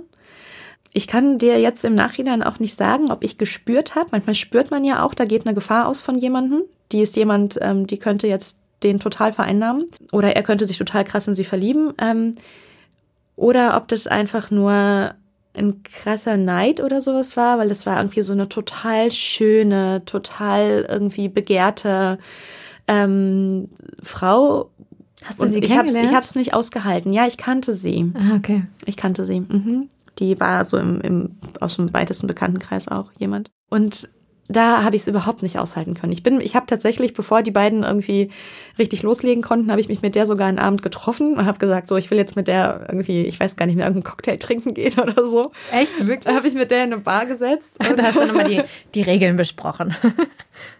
ich wollte irgendwie noch mehr so ein Gefühl für sie kriegen, wie sie so drauf ist, meinen Mann gegenüber, weil die dann anfingen, sich auch so viele Nachrichten zu schreiben und sich dann andauernd zu treffen und so. Und dann und dann merkte ich so, boah, ich brauche irgendwie deine Sicherheit oder so, dass die mir nichts will. Das heißt, dann hast du deinen Mann gefragt, ob du dich erst mit ihr treffen darfst? Äh, dann habe ich, hab ich ihn gefragt, so pass auf. Dann hatte sie, glaube ich, vorgeschlagen, witzig, jetzt muss ich das nochmal rekonstruieren. Sie hatte vorgeschlagen, wir könnten irgendwie zu dritt mal in eine Kneipe gehen oder so. Weil wir uns ja auch kannten. Und, ähm, und er ihr auch erzählt hatte, dass ich so ein bisschen am Hakeln bin mit der Situation. Und dann Und dann konnte er aus irgendwelchen Gründen an diesem einen Abend nicht und sagte aber dann zu ihr, ja, dann könnt ihr beide ja auch irgendwie sonst alleine gehen. Und ich fand es total geil und sie fand es eher merkwürdig. ja, weil sie wahrscheinlich auch so dachte, oh Gott, was also äh, sie Ja, selbst, was will die Frau jetzt von mir, ne? Aber war so. sie selbst auch in einer offenen Beziehung ihrerseits oder nee, war sie nee, sie also ja, sie war gerade so am öffnen. Die hatte schon eine nicht mehr ganz so glückliche Beziehung mit ihrem äh, Freund oder Mann, ich weiß es gar nicht mehr und äh, hatte ich glaube, mit meinem Mann darüber ein Gespräch gehabt und fand es mega faszinierend. Und dann wollten die das auch ausprobieren und mein Mann sollte sozusagen die Testperson sein oder so. Ja, okay. Das heißt, bei ihr war dann auch nochmal so ein bisschen Unsicherheit und sie genau. war gerade am Anfang. Dann genau, auch. sie tastete sich da so langsam ran und, und ähm, das gab es dann manchmal auch, dass dann Leute total fasziniert davon waren. Boah, der Wahnsinn, was ihr da macht, würde ich mir auch wünschen oder so, aber geht nicht. Und sie haben es eben dann versucht. Und dann, und dann saßen wir zwei da und es war echt krass, weil sie so mega flirty war, auch mir gegenüber und ich mich so mhm. eingewickelt gefühlt habe in dem Moment. Und sie fing auch an, so, so Szenarien aufzumachen, so wie, ja, na ja, vielleicht irgendwie hast du Lust, mal irgendwie zu mir und meinem Mann dazu zu kommen und so. Und dann zu ihrem Mann jetzt oder ja, zu deinem? Ja, zu, ihr, zu ihr und ihrem Mann. Und so. dann irgendwie, der hätte bestimmt auch total gerne mal einen Dreier und so. Also die, die fing auf, so lauter schöne, schöne Dinge aufzumachen und dass sie dann irgendwie gerne auch mal mit meinem Mann in Urlaub fahren würde. Und es war in dem Moment irgendwie total schön. Also sie hatte so etwas wie so eine, wie so eine Hypnoseschlange so ein bisschen, dass ich irgendwie da rausging und total glücklich war, mit dieser Frau einen Abend verbracht zu haben und irgendwie eine Freude, freudige Zukunft irgendwie so guckte. Und witzigerweise fiel das sehr schnell in sich zusammen, ähm, wie dieses Gefühl. Und ich bekam eine Heidenangst. Weil du dann, dann dieses Konkurrenzdenken wieder hattest? Ich glaube, weil ich irgendwie, ich glaube, weil ich auch Angst hatte, dass sie toller ist als ich. Also ich fühlte mich von ihr selber so eingewickelt und ich glaube, ich hatte auch wie kein Gefühl zu ihr. Also ich hatte, ich wusste, sie kann mich einwickeln. Sie hatte auch ihn ganz krass eingewickelt. Also sie hatte so eine ganz, ganz tolle Präsenz irgendwie so. Einwickeln klingt ja sehr negativ, ne? Ja, das ist auch blöd. Das will ich auch gar nicht, das will ich auch gar nicht sagen. Also sie hatte einfach eine unheimlich, weiß nicht, sehr, sie ist einfach sehr, sehr charismatisch. Charismatisch, ja. Aber ohne, dass ich ein Gefühl zu ihr bekommen konnte, so mhm. richtig. Mhm. Also ich hatte nur so ein, es war, ja, es war so ein bisschen so ein, es fühlte sich ein bisschen an wie so ein Hypnosezustand. Am nächsten Tag bekam ich es fürchterlich mit der Angst zu tun, weiß ich nicht. Das war auch alles tierisch irrational, aber auf jeden Fall musste er dann den Kontakt zu ihr abbrechen oder beziehungsweise einfach aufhören, sie zu daten, weil ich merkte, ich komme auf diese Frau überhaupt nicht klar. Das heißt, Und du hast es eingefordert? Ich habe es nicht wirklich eingefordert. Ich habe ziemlich hysterisch rumgeheult und irgendwie ein bisschen mit Geschirr geschmissen, weiß ich noch. ähm, ja, so aus so einem, ah, ich halte es nicht aus, bang. Ähm, also nicht auf ihn, ne? So war das nicht. Aber, ähm, aber das war auch das einzige Mal dass das so heftig war, dass er das Gefühl hatte, er muss jetzt aufhören. Oder, oder, oder wir das Gefühl hatten, es geht jetzt an dieser Stelle nicht weiter. Wie lange ging das denn? Wie viele Jahre oder Monate? Zwischen den beiden? Mhm. Ach, Jahre, Quatsch, das ging irgendwie ein paar Wochen. Das so. war aber, es war, es war aber sehr intensiv. sehr intensive Wochen. Ja. Und hat sich jetzt die Eifersucht mit den Jahren so ein bisschen gelindert oder kommt das immer noch auf die Person an? Die man. Nee, also sowas wie damals ist mir dann überhaupt nicht mehr passiert. Also das war einmal so ein Höhepunkt, äh, der dann nicht mehr eingetreten ist. Ähm, ich habe das Gefühl, dass die Eifersucht tatsächlich sehr viel weniger wird, einfach weil ja auch irgendwann die Bestätigung immer wieder kommt, ey, er kommt immer wieder und er liebt mich immer noch und das macht mit unserer Beziehung nichts, außer nur Gutes. Das ist auch ein Erfahrungswert einfach, ne, den man irgendwann hat. Und inzwischen bin ich überhaupt nicht mehr eifersüchtig. Also es ist für mich völlig okay. Egal mit wem er was macht und wie lange und wie intensiv das wird. Jetzt hast du gerade über diese eine Frau gesprochen, die so ich sag mal, irgendeine Spur hinterlassen hat. Ne? Gibt es denn nochmal zum Thema Grenzen irgendwie ähm, Personen, wo ihr gesagt habt, das sind Personen, die absolut tabu sind. Also so zum Beispiel Schwester, Bruder oder sowas. Also mit, okay, das klingt jetzt ein bisschen komisch, aber also sein Bruder beispielsweise für dich. Aber gibt es da solche Personen, die ein absolutes No-Go sind für euch? Wir haben am Anfang, ähm, nachdem genau das mit dieser besagten Frau passiert ist, festgestellt, dass wir keine Menschen mehr aus unserem direkten Umfeld daten wollen, weil das einfach zu nah dran ist, zu viel Konfliktpotenzial mit sich bringt. Ähm, mir hat es anfangs auch mehr Bauchschmerzen gemacht, wenn ich die Frau kannte. Warum? Das ist eine gute Frage. Wahrscheinlich auch, weil es mir zu nah dran war. Ähm, das, das ähm, glaube ich, ist ein Punkt. Auch wenn ich alles ganz genau wissen will, ist es für mich viel schöner, die Frau dann nicht zu kennen. Ähm, obwohl das auch eher eine Frage von damals war. Also inzwischen gibt es das nicht mehr. Es gibt keine Personen, die tabu sind. Ich glaube, es gibt höchstens diese natürlichen Tabus, wie das ähm, mein Mann nicht mit meiner Mutter schlafen würde oder so. Okay. ähm, aber, aber ansonsten gibt's. An dieser Stelle hacke ich nicht näher ein. keine Tabus. Ich wiederhole keine Tabus. Ja, das ist ja irgendwie auch spannend, weil du meintest am Anfang, da wolltest du irgendwie alles wissen, was, äh, wie die Frau schmeckte, wie sie aussieht, was sie, wie sie küsst und so weiter. Und das hat dann irgendwann abgenommen. Also war das dann auch so Teil des Prozesses, dass du sagst, du bist dann irgendwann so selbstsicher und ihr habt noch mehr Vertrauen aufgebaut in der Beziehung, dass das eigentlich gar nicht mehr relevant war und dass auch dieser Vergleich, also den du am Anfang ja auch beschrieben hast, mit den anderen Frauen gar nicht mehr so eine Rolle gespielt hat? Ich glaube, das Thema spielt insgesamt nicht mehr so eine große Rolle bei uns. Inzwischen ist das einfach so normal und keine große Frage mehr, dass wir über diese Aspekte, diese körperlichen Aspekte oder was genau passiert da jetzt zwischen euch gar nicht mehr so viel reden müssen. Ich würde sehr gerne noch mal so ein bisschen mehr auf den Sex eingehen. Also am Anfang hast du auch erzählt, dass du, wenn du einen neuen Partner hast, ja dann auch so ein bisschen dieses, dieses Gefühl auf deine Partnerschaft, auf deine Ehe, die du ja die du ja führst, übertragen hast. Wie ist das denn eigentlich so am Anfang gewesen? Also ist das so, dass du, ich weiß nicht, dass du diese ganzen neuen sexuellen Erfahrungen, die du ja vielleicht gesammelt hast, dann einfach auch wirklich versucht hast, irgendwie mitzubringen, in die Partnerschaft, in die Ehe einfließen zu lassen? Oder wie, wie war das für dich? Hast du vielleicht auch, wenn du mit anderen Männern dann geschlafen hast, nochmal eine neue Seite an dir kennengelernt? Sexuell gesehen. Mhm. Also gerade zu Anfang kann ich mich erinnern, dass ich sexuell eher enttäuscht war oft. Also nicht im Sinne von, ähm, das war jetzt grottenschlecht oder so. Aber ich muss sagen, mein Mann und ich haben halt eine sehr solide Sexualität, so, die einfach auch schwer zu toppen ist. Ähm, ich glaube, das ist auch schwer zu toppen mit Menschen, die du nicht gut kennst. Also ich finde, zum guten Sex gehört auch eine gute Portion Intimität dazu, aber dann kannst du um sich wirklich sagen, fallen du, zu lassen. So. Ja, aber dann kannst du doch eigentlich schon sagen, dass du eigentlich ein gutes Sexleben hast, weil solide klingt ja wirklich solide, oder? Ich habe ein gutes Sexleben, auf jeden Fall. Das heißt, war dann vielleicht auch die Erwartungshaltung an diese anderen Männer, die du dann gedatet hast, zu hoch?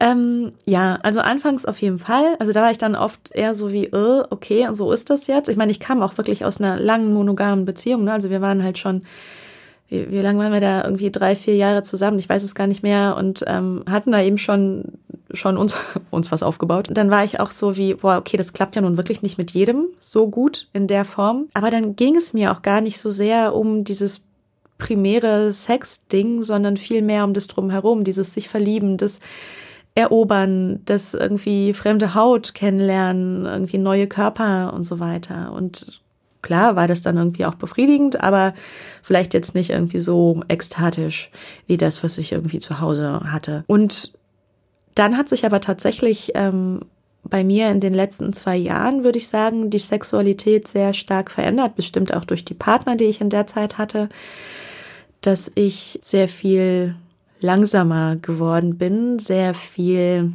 ja, wie soll ich das sagen? Also ich würde jetzt, ich würde jetzt nicht sagen, dass ich irgendwie so krassen tantrischen Sex jetzt inzwischen bevorzuge, aber es hat sich sehr Slow von diesem Sex. Slow Sex, genau. Also es hat sich sehr von diesem performativen Rumgebumse ähm, verändert zu zu etwas sehr tiefen, langsamen, irgendwie nachspürendem und ähm, auch dadurch tatsächlich viel intensiverem. Ähm, und das würde ich sagen, habe ich mitgebracht von außen. Mhm. Das heißt, dann hast du auch schon eine stärkere Verbindung wahrscheinlich zu den Partnern dann aufgebaut, ne? Ja. Also wenn es jetzt nicht nur so um reine Penetration ging, so nenne ich das jetzt mal, sondern wenn es wirklich um, um eine Verbindung ging, oder? Du Auf jeden Fall. Mich, du wolltest dich mit den, den Männern verbinden. Ich wollte mich mit denen verbinden. Ich wollte mich garantiert auch schon früher verbinden. Aber ich glaube, ich war auch für diese Art von Sex nicht zugänglich. Also das war, das war, war mir langweilig. Ich kann mich gut daran erinnern, dass ähm, mit dem ersten Mann, mit dem ich äh, da dieser offenen Beziehung Sex hatte, dass der so etwas ähnliches wollte. Und ich irgendwie dachte, ey, wann geht's denn hier endlich zur Sache? Was, was, was kann jetzt hier irgendwie passieren, damit es spannender wird? Da war ich dazu noch nicht so richtig in der Lage. Ähm, das hat sich schon stark verändert, ja. Wir reden ja die ganze Zeit darüber, dass du mit anderen Männern datest. Aber warst du selbst auch schon mal in der Situation, dass du selbst die dritte, so nenne ich es jetzt mal, warst? Also auf einen Mann getroffen bist, der auch eine offene Beziehung geführt hat? Nee.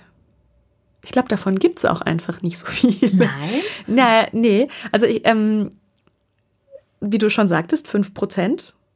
Ähm, das sind nicht besonders viele. Also hier in Berlin vielleicht ja, aber die, die kennst du jetzt ja, aber ich meine, keine Ahnung. Ich habe ich hab dann ja auch irgendwie mit, mit äh, dann tendenziell eher, eher Single-Typen was zu tun. Und wen die vielleicht nebenbei noch irgendwie treffen und vögeln, keine Ahnung, weiß ich jetzt nicht. Aber ich bin noch nicht in einer feste Beziehungskonstellation. Oder warte mal. Doch, bin ich. Aber, aber wir hatten keinen Sex. Wir haben uns nur kennengelernt. Dann habe ich gemerkt, nee, ich will doch nicht. Aber, aber das lag nicht daran, dass er schon eine Frau hatte. Das, das ist egal. Also andere Gründe haben da eine Rolle gespielt. ja. Okay. Ähm, was ich total vergessen hatte. Und zwar würde ich sehr gerne wissen, gerade so an den Anfängen war es dann so, wenn du wusstest, dass dein Partner ein Date hat und du, zu, du ähm, alleine zu Hause warst, dass du dann auch absichtlich irgendwie ein Date abgemacht hast, nur damit du diese Eifersucht nicht aushalten musst und dich selbst auch ein bisschen ablenken konntest? Oder war das irgendwie so völlig fein und du dachtest so, hey cool, endlich kann ich mal einen Film gucken, den ich immer schon mal gucken wollte? Ich kenne Menschen, die das so machen.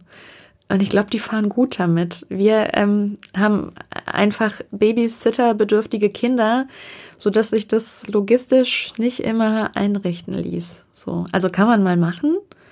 Aber wir sparen uns den Babysitter ja dann meistens dafür auf, dass wir was zusammen machen können. Deswegen, ich glaube, ich habe eher sowas gemacht wie meine Freundin anrufen und sie stundenlang zutexten darüber, wie es mir gerade damit geht oder so. Wie ist es denn zwischen euch in der Ehe? Habt ihr denn auch so trotzdem Date Nights oder so, dass ihr sagt, ey, ähm, obwohl wir jetzt beide irgendwie noch andere Partner haben und manchmal auch mehrere ähm, gleichzeitig vielleicht, das ist ja auch wirklich super viel äh, Zeit, die man irgendwie aufbringen muss. Habt ihr da so bewusst irgendwie mal so zu Hochphasen, so nenne ich es jetzt mal so, ein, eine Date Night irgendwie ausgemacht? Also wo du wirklich gesagt hast, das ist jetzt eine Nacht, ein Abend mit meinem Partner, mit meinem Ehemann? Nee, haben wir nicht. Ähm, also das passiert eher spontan und gut, dass du es sagst. Ich glaube, wir könnten davon wirklich mehr haben. Aber was wir gemacht haben in der Zeit, als diese Affäre aufflog, da haben wir zwei Jahre lang uns einen Arbeitstag jeweils weggestrichen und haben jeden Freitag, glaube ich, tatsächlich den ganzen Tag, wo die Kinder im Kindergarten in der Schule waren, zusammen verbracht. Und das war für uns tausendmal besser als eine Date Night, weil das nämlich die Zeit war, in der wir auch wach waren tatsächlich. Also abends ist es dann ja, keine Ahnung, die Leute werden es kennen, dann musst du irgendwie spülen, Kinder ins Bett bringen, dann bist du irgendwie mit einer Serie von Netflix irgendwie auch schon gut bedient so.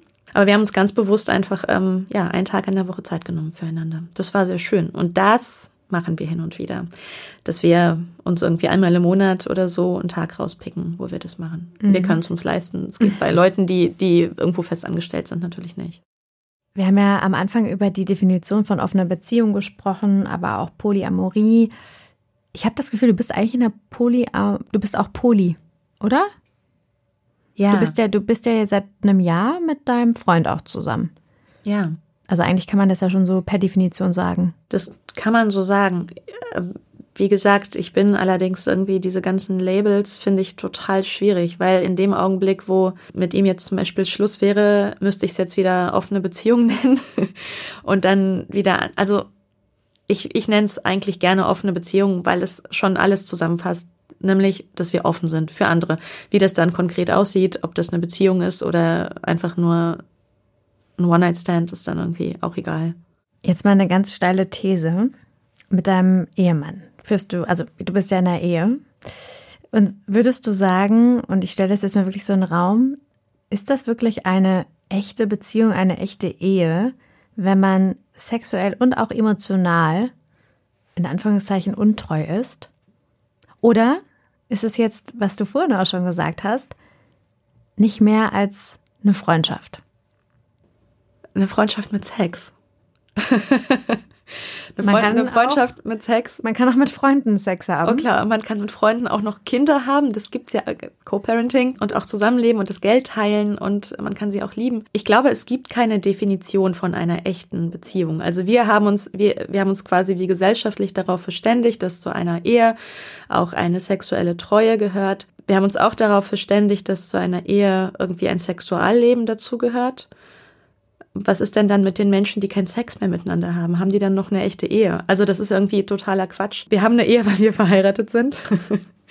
ähm, auf dem Papier. Auf dem Papier. Ja, ey, andere Menschen, die auf dem Papier verheiratet sind, haben auch eine Ehe. Ich nenne es jetzt einfach Beziehung. Und ich glaube, diese, diese Ausprägung davon, welche Punkte wir jetzt davon inkludieren und welche wir auslagern oder ergänzen lassen oder das ist letzten Endes total egal. Also mir ist es einfach wichtig, dass es offen ist, egal ob es da noch andere Partner gibt oder nicht.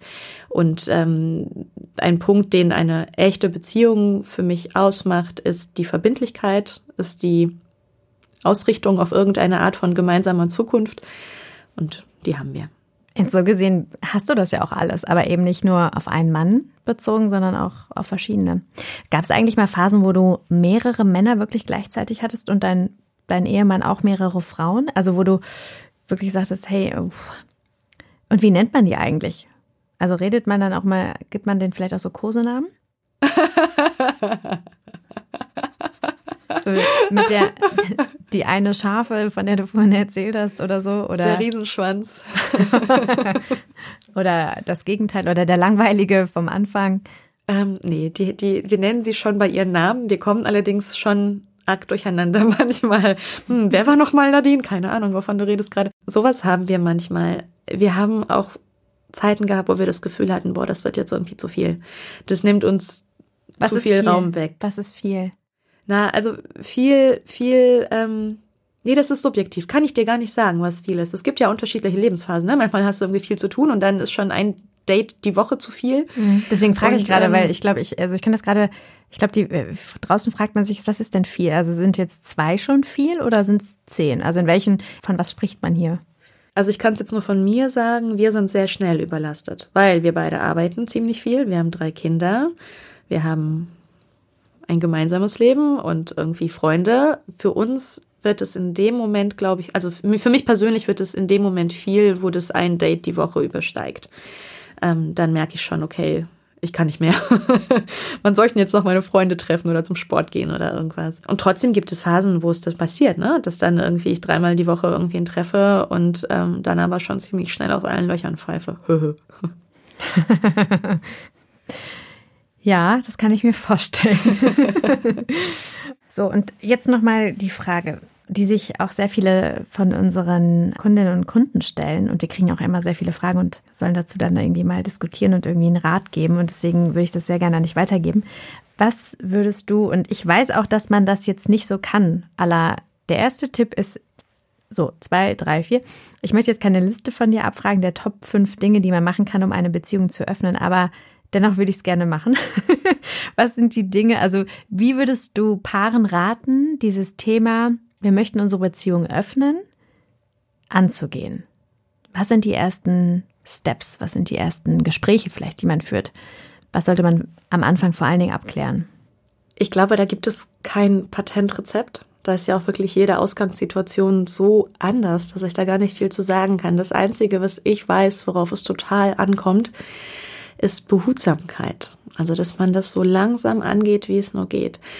Dass es eben nicht heißt, okay, wir machen jetzt offene Beziehung, geil und Vögeln, alles, was nicht bei drei auf den Bäumen ist, sondern wirklich jeden Schritt abspricht, ganz minutiös. Wie würde es dir gehen, wenn? Was kannst du aushalten? Ich glaube, das ist eigentlich das Einzige, was die Leute irgendwie beherzigen müssten. So. Und das ist dann wiederum super individuell. Der eine kommt vielleicht ähm, in Berührung mit einem Text oder ähnlichem und wird irgendwie so ein bisschen getriggert.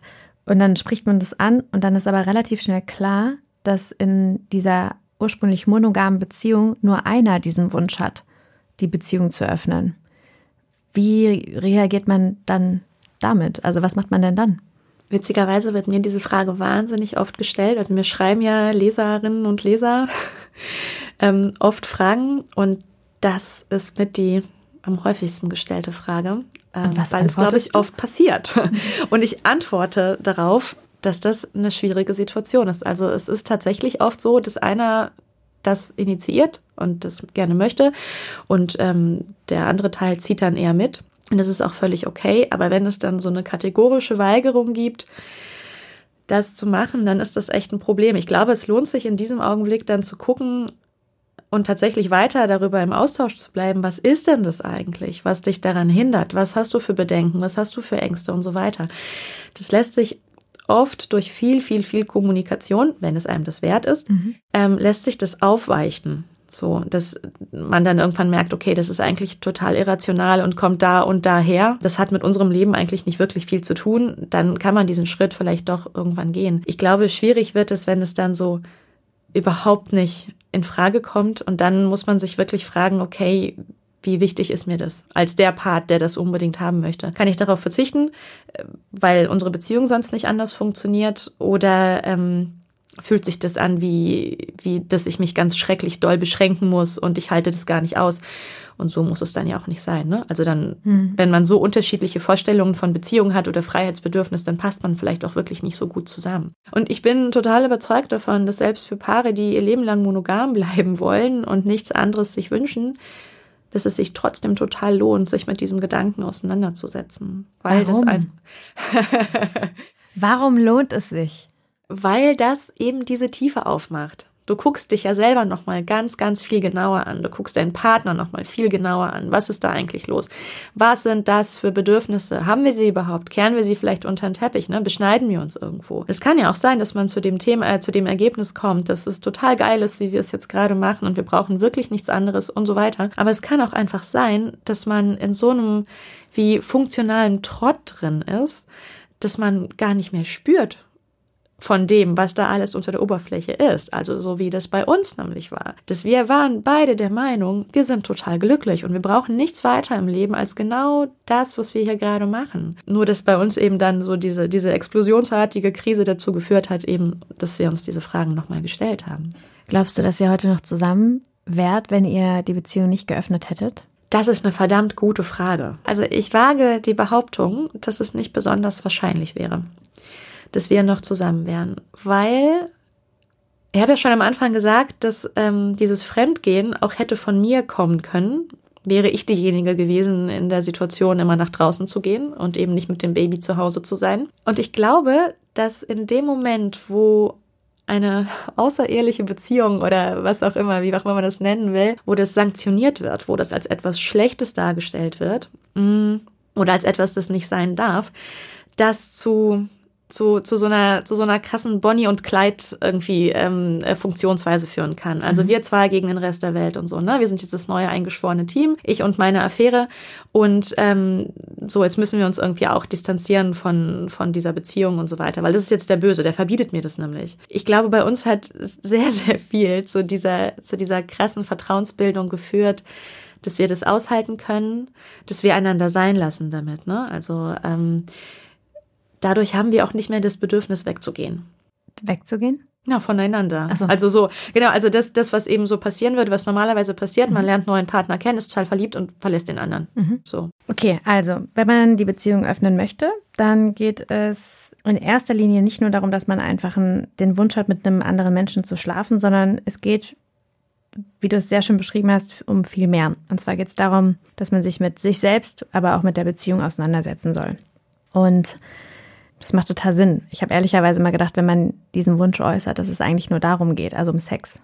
Das denken vielleicht auch viele andere. Deswegen finde ich das sehr, sehr richtig, jetzt gerade in diesem ganzen Gespräch, das wir geführt haben, dass es eigentlich um viel mehr geht. Und das finde ich auch irgendwie sehr beruhigend. Das ähm, wollte ich nur mal ganz kurz loswerden. Aber was würdest du dir, das ist jetzt eine sehr große Frage, aber was würdest du dir von der Gesellschaft wünschen in Bezug auf offene Beziehung?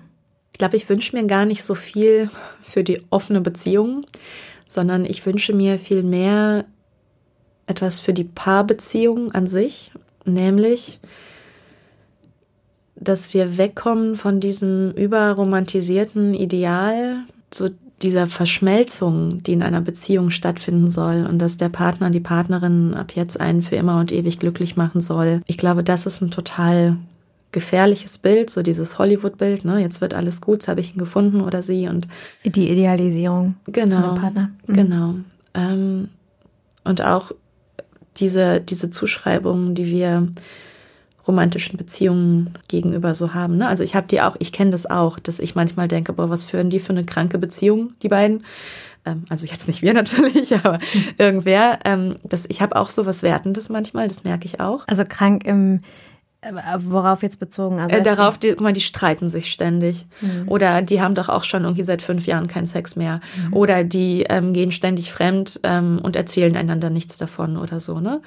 Ähm, jeder weiß es, nur halt er jetzt nicht. Es gibt viele komische Dinge, die in Beziehungen passieren, die eben nicht unserem Bild, ähm, unserem gesellschaftlichen Narrativ von Beziehungen entsprechen, die vielleicht auch meinem Bild von einer funktionierenden Beziehung nicht entsprechen, ganz persönlich. Aber das ist okay, ne? Also ich glaube, ich glaube, das sollte es viel mehr geben, so ein Verständnis für, hey, genau wie diese beiden oder drei oder vier oder wie viele auch immer Menschen ihre Beziehung führen und es ist für die in Ordnung und die sind zufrieden damit, dann sollen die halt zufrieden sein. Ich glaube, wir sollten glaube ich, alle, und damit meine ich auch mich, wirklich viel weniger werten, was da passiert. Hm. Das finde ich einen sehr schönen Abschlusssatz weniger Wertung. Ich glaube auch dieses monogame, die monogame Beziehung, das entspricht auch nicht der Realität wahrscheinlich, ne?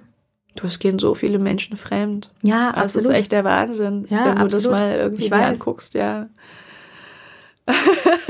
genau, deswegen, also ich glaube, total viele Menschen machen das eh. Sie nennen das halt nur nicht offene Beziehung. Sie nennen das dann so, sie legen das dann so aus, wie sie wollen. Ja. Aber ähm, ich finde eigentlich so wirklich diesen, diesen Gedanken, dass man eine offene Beziehung auch als ähm, Türöffner für sich selbst ähm, und auch für die Beziehung verwenden kann, super schön. Ja, wir sind am Ende der Zeit angelangt. Ich glaube, wir haben auch super viel geredet. Ich habe ganz viele interessante Dinge mit rausgenommen und ich hoffe, dass ich auch im Namen der Zuhörerinnen und Zuhörer einige Fragen gestellt habe und einige Fragen vor allen Dingen auch beantwortet werden konnten. Und deswegen ganz lieben Dank für deine Offenheit vor allen Dingen auch und für diese ganze Inspiration.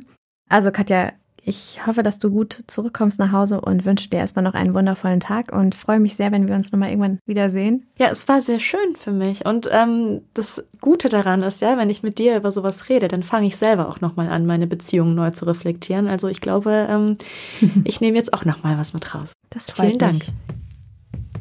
Ihr könnt uns natürlich auch sehr gerne eure Fragen und Anregungen schicken an podcast.amorelli.com und uns natürlich auch sehr gerne abonnieren auf iTunes, Spotify und Soundcloud. Ich freue mich sehr von euch zu hören und wünsche euch, wo auch immer ihr seid, einen wundervollen Tag. Ganz lieben Dank und bis zum nächsten Mal. Eure Lina.